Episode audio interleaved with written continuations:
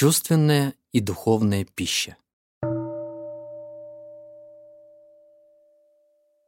Чувственная и духовная пища — это то, что мы потребляем при помощи наших органов чувств и разума. Это все, что мы видим, обоняем, осязаем, ощущаем вкусовыми рецепторами и слышим. Внешние шумы, такие как человеческая речь, музыка и другие подобные звуки, тоже попадают в эту категорию.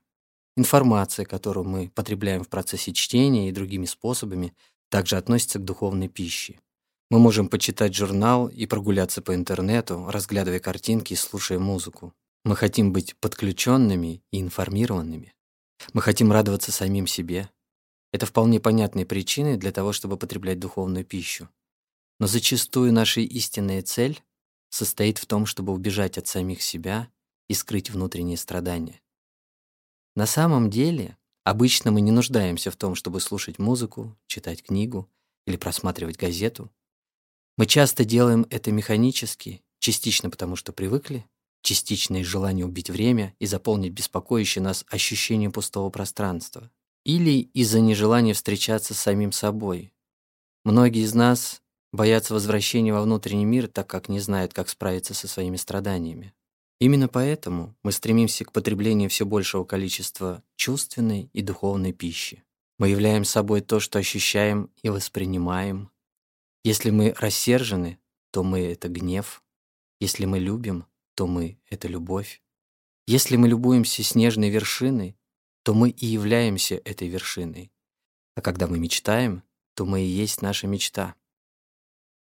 Недавно один подросток признался мне, что тратит на видеоигры как минимум 8 часов в день. Он не в силах остановиться. Вначале он занялся играми для того, чтобы забыть о том, что не все в его жизни ему нравится. Его не понимают в семье, в школе и в том районе, где он живет. Теперь он заболел видеоиграми.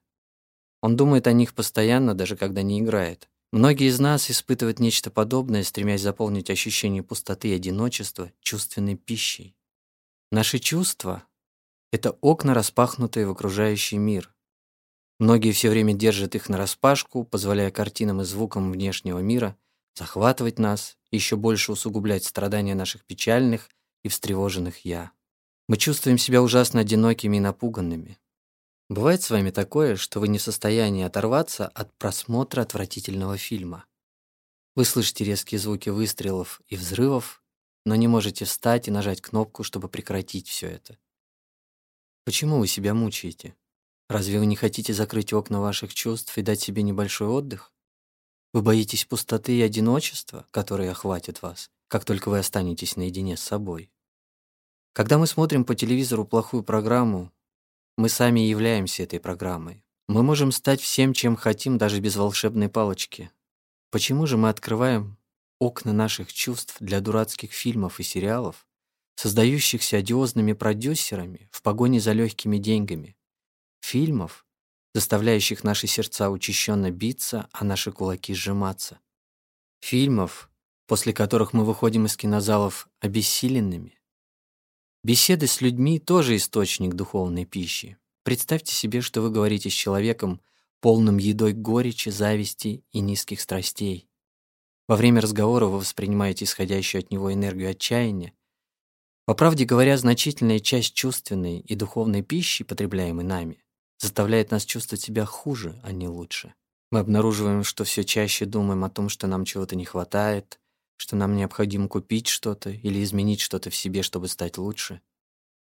Однако мы всегда сможем сделать выбор в пользу защиты собственной умиротворенности. Это не означает одновременно закрытие всех окон, поскольку тот мир, который мы называем внешним, полон чудес. Окна ваших чувств должны быть открыты для этих чудес, но вы должны смотреть на каждый из них с ощущением самоосознания, даже когда вы сидите рядом с быстрым прозрачным ручьем, слушаете прекрасную музыку или смотрите хороший фильм, не доверяйте себя полностью этому ручью, этой музыке и этому фильму. Продолжайте осознавать себя и ваше дыхание. Если солнце, самоосознание будет изливать на вас свои лучи, вы сможете избежать большинства опасностей, и тогда ручей станет еще более прозрачным, музыка еще более гармоничной, а душа актера, играющего в фильме, еще более понятной.